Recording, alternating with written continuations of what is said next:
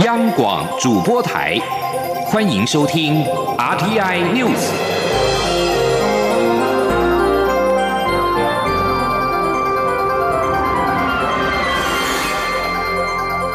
听众朋友您好，欢迎收听这节央广主播台提供给您的 RTI News，我是张顺祥。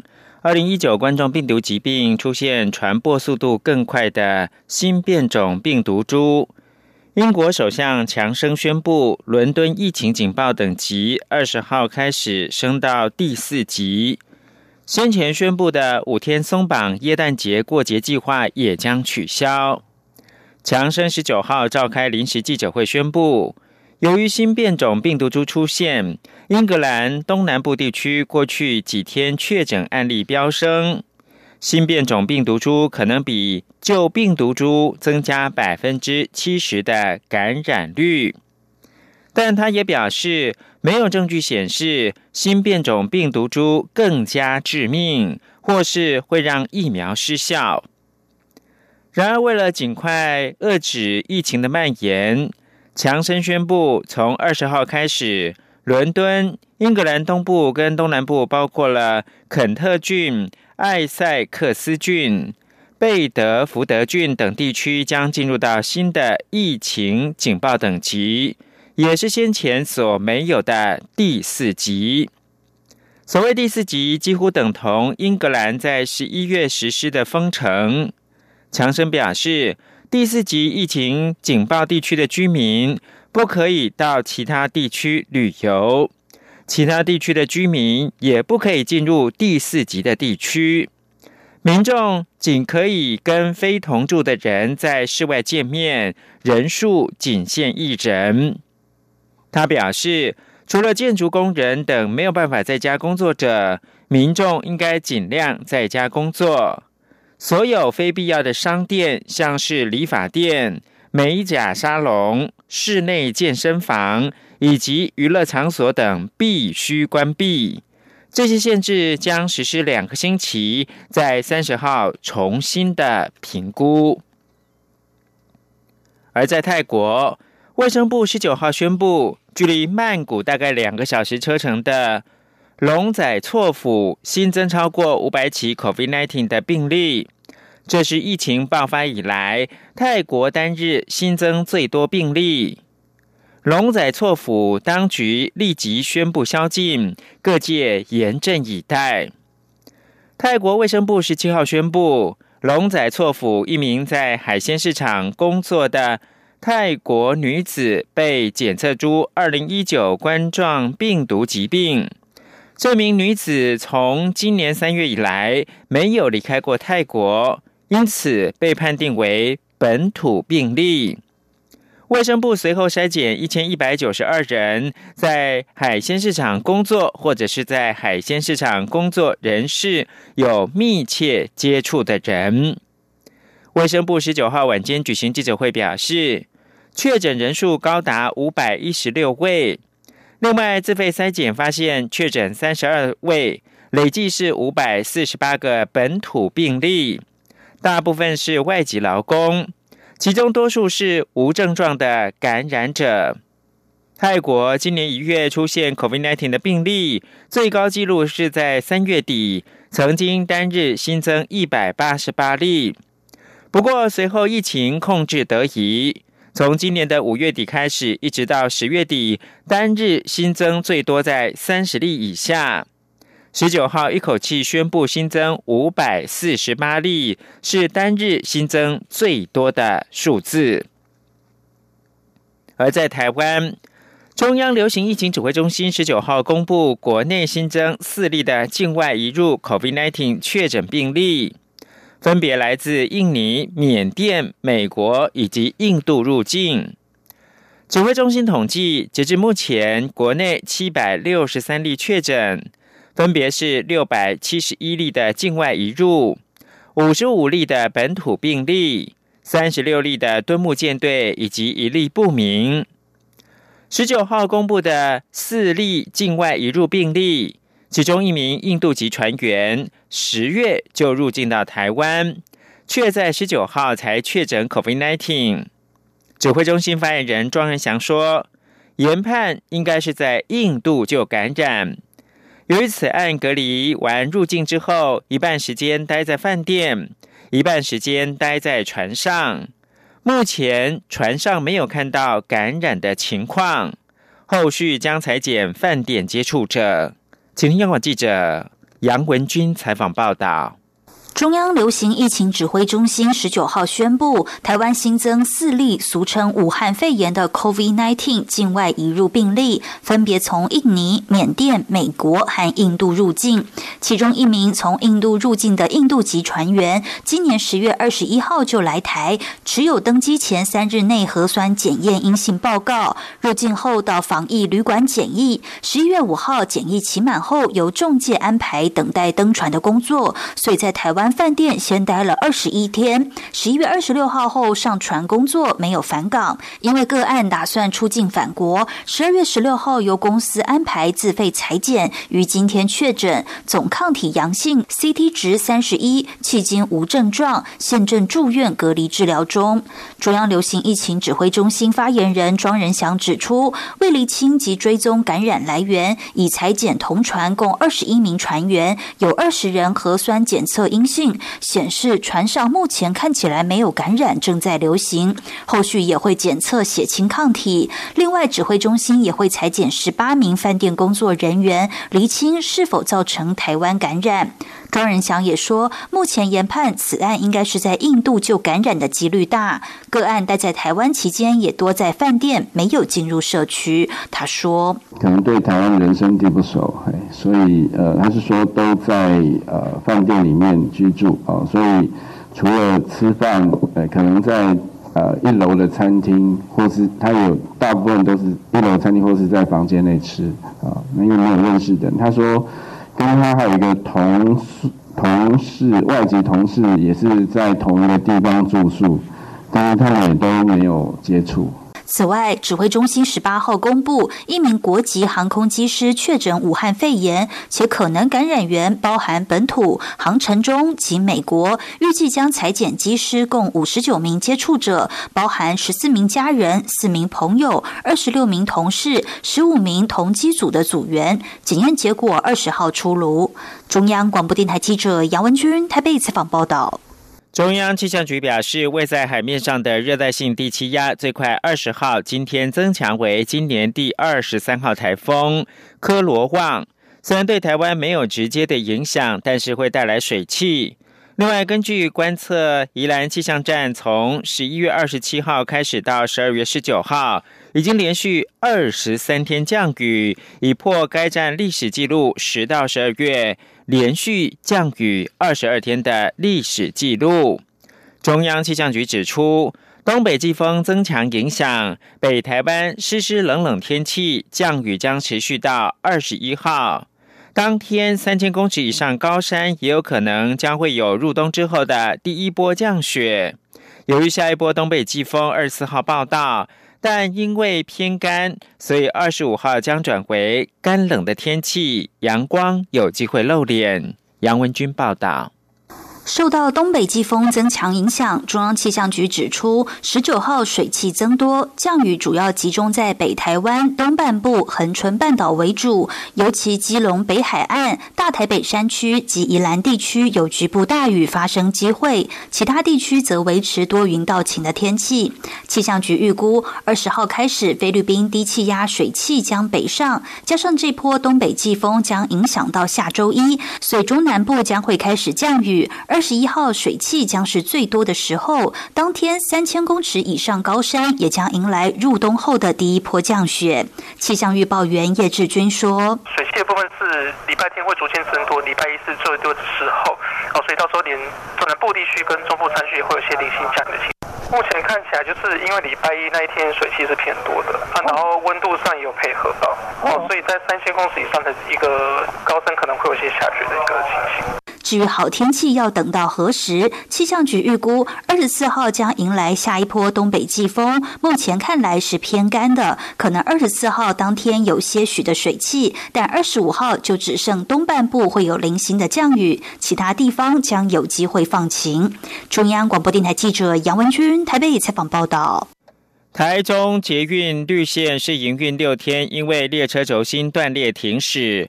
台中市交通局、台中捷运公司要求重新定制轴心，新的轴心在法国制作，预计明年二零二一年的二月九号，十八辆列车安装完那完毕之后呢，经过审查通过之后，确认通车的时程。台中市政府原定十九号通车，但十一月十六号开始的试营运。却因为列车发生连接器轴心断裂重大故障，试营运六天喊卡。台中市长卢秀燕日前鞠躬道歉，宣布通车典礼取消。是否成立捷运故障审查委员会？事后有议员提出，列车轴心器轴心是中国制造，硬度不足。台中捷运董事长林志颖表示。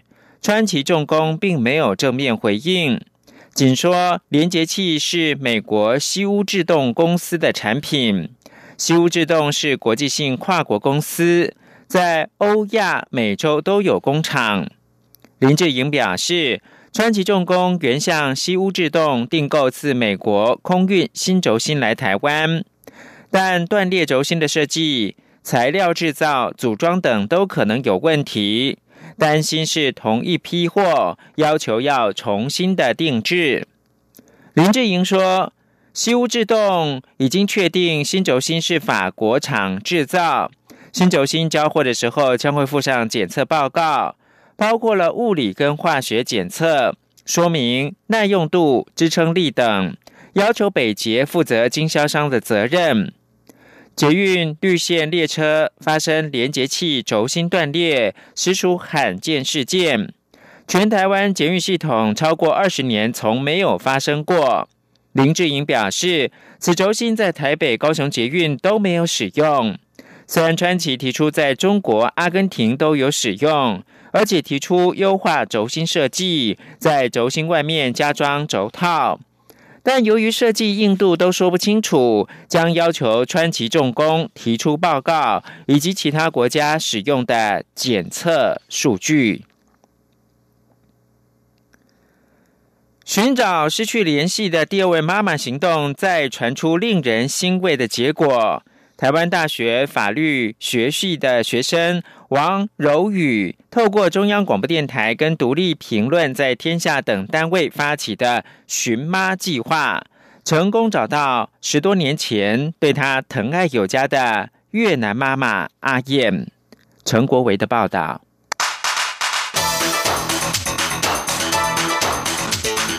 专题报道。真的超快的，很激动。昨天有失眠。阿燕还有留着你小时候的名牌。对，我有看到，超超超级感动的。就读台大法律系四年级的王荣宇，近日向寻妈计划小组道出他对当年越南妈妈的思念。他说，阿燕在两千年来到他们家照顾阿公，因为阿燕本身也有孩子，所以对他们家的三姐弟也像是对自己孩子一样的照顾。直到二零零七年十一月，他八岁时才返回越南。王荣宇提到，阿燕在二零一五年过年的时候有打电话到他家拜年，刚好他接到电话，但因为太突然。情绪复杂到反而呈现出莫名的冷漠感，想说的感谢一句也没提，让这通电话的后坐力持续到现在快要六年，就蛮后悔的。然后那时候我自己也没有留他的资料，所以呢就一直在想说，哦，那不知道他之后还会不会再打来，然后就下定决心说，如果他之后还要打来的话，我会跟他多讲一些。但是他之后就没有再打电话来了。王荣宇原本以为可从阿妈或妈妈那边找到阿燕的联系方式，心想在这个年代要失联应该很难，但真的就此断了音讯。而且因为今年东南亚疫情严峻，让他睡觉梦到阿燕，惊醒后还发现自己已经在掉眼泪。于是，在看到寻妈相关报道后，决定也要启动寻人计划。那时候年纪还小，就是不懂事，所以他要走的时候，我没有，就是我只有一直跟他说，我不想要他走，不想要他走，就是没有跟他说谢谢。所以就是感觉就是一直在心里的疙瘩，就是他明明是我成长期里面很重要的一个人，但是我从来没有把我内心的感谢跟他讲。结果就在央广越南语主持人燕丽和寻人大功臣范草云的协助下，让阿燕的女儿看到脸书上的寻人贴文，还不到一天就找到人。透过视讯询问，也才知道阿燕对当时要和柔宇一家人别离，极度舍不得。我还想他们的，我很想留起来，你就是我不敢。因为我还要回家照顾我的先生，因为先生脚断了。阿燕想不到孩子会想找他。他说：“这些年没有再打电话过去，是因为平时过得很辛苦。”他喜极而泣地向寻妈计划小组细数王柔宇小时候送给他的东西，包括在学校的名牌、合照、生日卡片，甚至是小小一张贴纸，都有带回越南珍藏。以前我生日快乐，这个他借我去寄东西，在外面的时候，他叫给我想。王荣宇回忆，以前读的幼稚园就在家里对面，从家中阳台就能看到幼稚园的落地窗。那时候曾有几天好像是尿道发炎，在学校上厕所不方便，所以他就跟阿燕约定好一件事情：如果我想上厕所，我就走到落地窗前面，然后他看到他就会就是带我回去上厕所，然后再把我送回幼稚园。然后那时候好像才四五岁，就很小，所以没有意识到这个约定背后就是要花多少的注意力。就是可能他要很频繁的去阳台上面看，看就是我有没有在落地窗那边等他之类的。但是反正我就是都有顺利的上到厕所，就是他没有让我等。然后我现在回想起来就觉得，就是那他那时候一定是就是很频繁的在注意。我当时有没有在落地窗前面？长大之后才觉得这个约定要达成，就是看起来很简单，但其实很不容易，因为他可能在家里还要做家务啊，什么什么的，所以要时不时的中断一下来看，就是去阳台旁边看一下。还有一件事情让王柔宇对阿燕也感到很抱歉。我跟你姐姐以前常常吵架，然后会打架之类的，然后她都会说，就是如果要打的话。不要打对方，就是打她之类的。然后 小时候不懂事，所以有时候真的会就是拳打脚踢之类的，就是会把气发泄在她身上。嗯，就觉得他真的是一个对我们很包容的人。王龙宇的阿公明年就要欢度九十大寿，他很开心能找到阿燕。已经做阿妈的阿燕，则要在明年过六十岁生日，大家有机会再团聚庆生。阿燕说，她很愿意来台湾。我很想他们，因为我看到你们帮我找他们，我很高兴。谢谢你。就读法律系的王柔宇，双主修社会系，正准备明年的国家考试，希望能考上律师。或许母女两人下次再见面，当年的小女孩已成为一名大律师，荣耀两家人。中央广播电台记者陈国伟台北采访报道。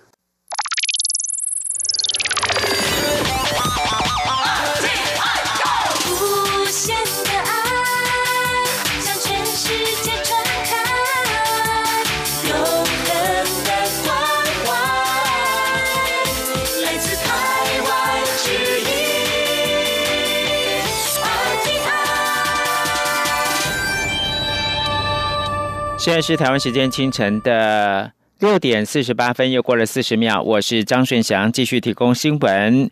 七十八位美国众议员联名致函国务卿蓬佩奥，呼吁将台北经济文化代表处更名为台湾代表处。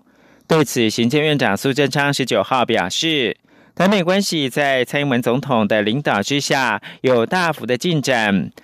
台湾在美国受到各党各界支持。他乐见美国国会议员提出种种的有台提案，也非常的感谢。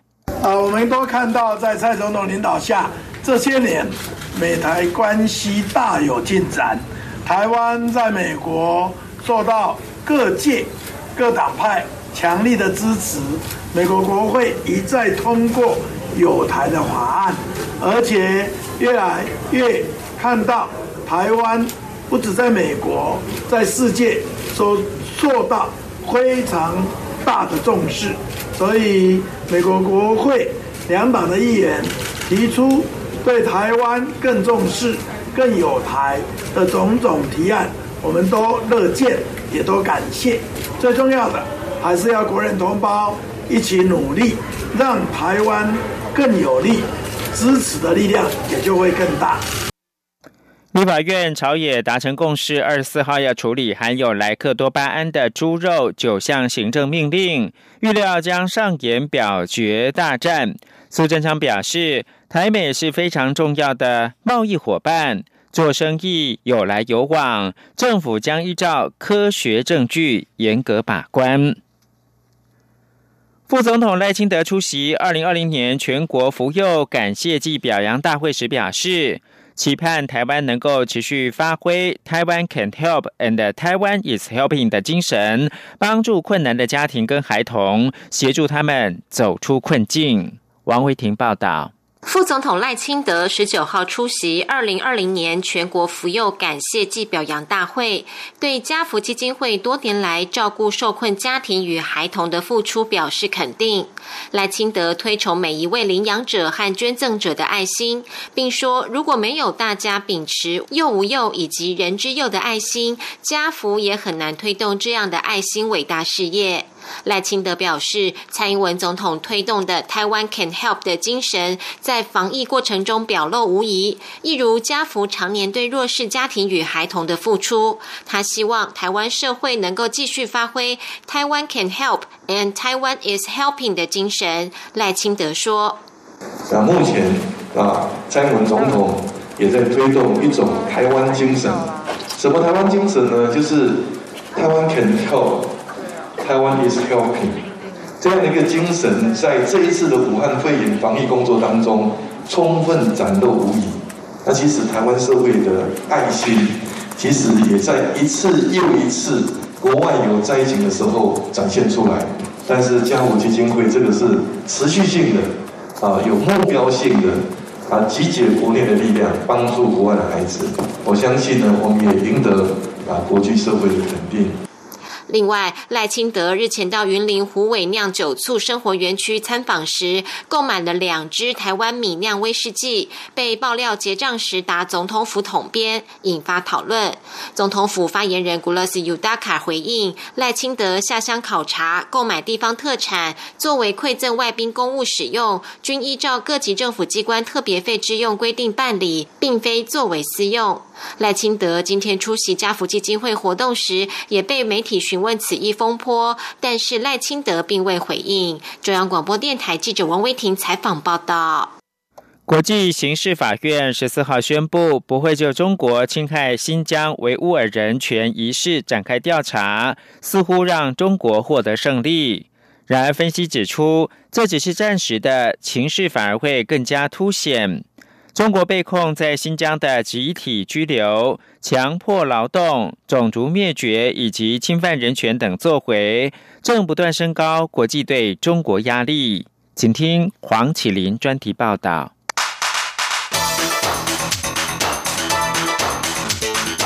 专题报道。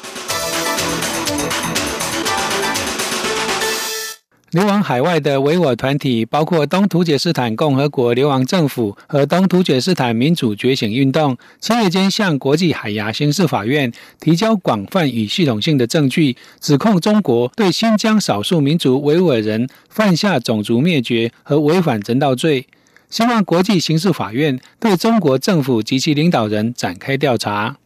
国际刑事法院首席检察官班索达的办公室十四号发布报告说。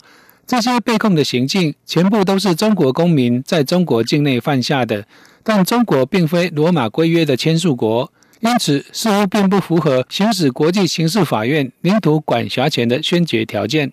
国际刑事法院是依据罗马规约而成立。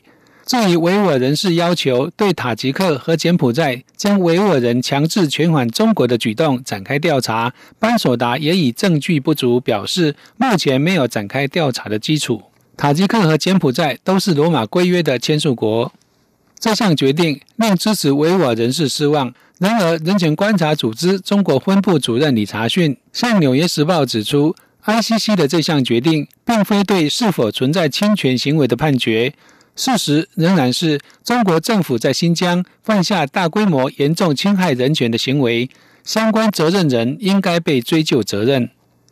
美国有线电视新闻网资深制作人葛瑞菲斯分析说，班索达办公室对此案其实是维持开放的态度，也就是说，如果能够提供更多证据，国际刑事法院依然可以立案调查。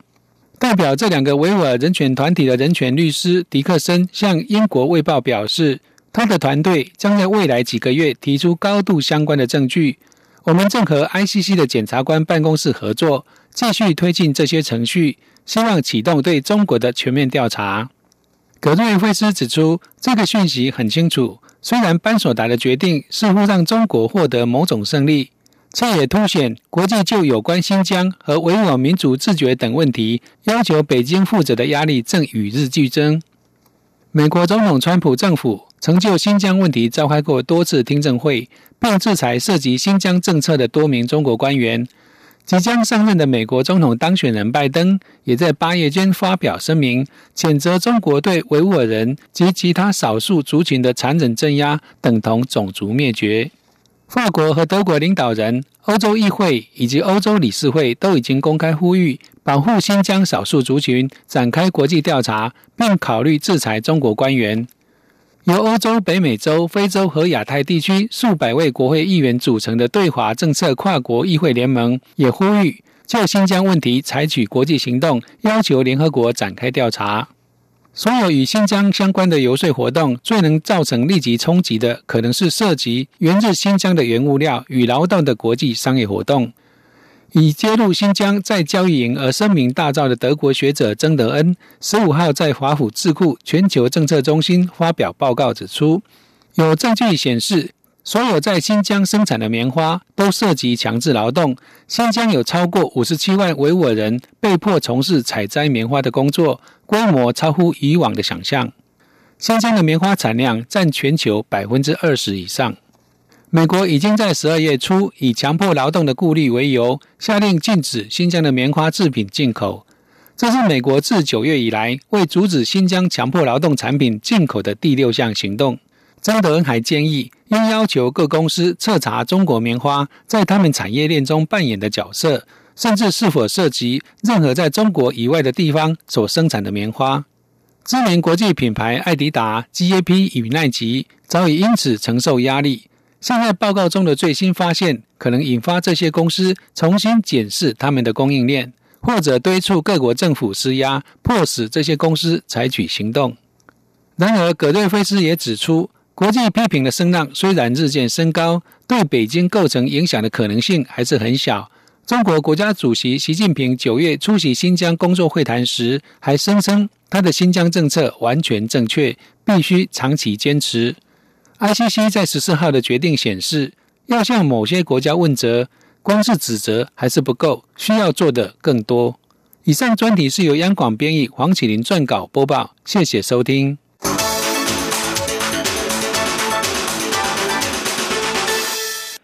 世界女子职业网球协会 （WTA） 表示，二零二一年的 WTA 赛季将在明年的元月五号在阿拉伯联合大公国首都阿布达比开打，为明年 WTA 赛季揭开序幕。而澳洲网球公开赛资格赛将在明年的元月十号到十三号期间在杜拜举行。澳网会内赛已经延到明年的二月八号到二十一号举行。澳网是整个赛季的首场大满贯赛事，通常是在每年的一月开打。两场 WTA 五百级锦标赛，元月三十一到二月七号将同时在澳洲墨尔本球场举行，作为澳网的热身赛。以上新闻由张顺祥编辑播报。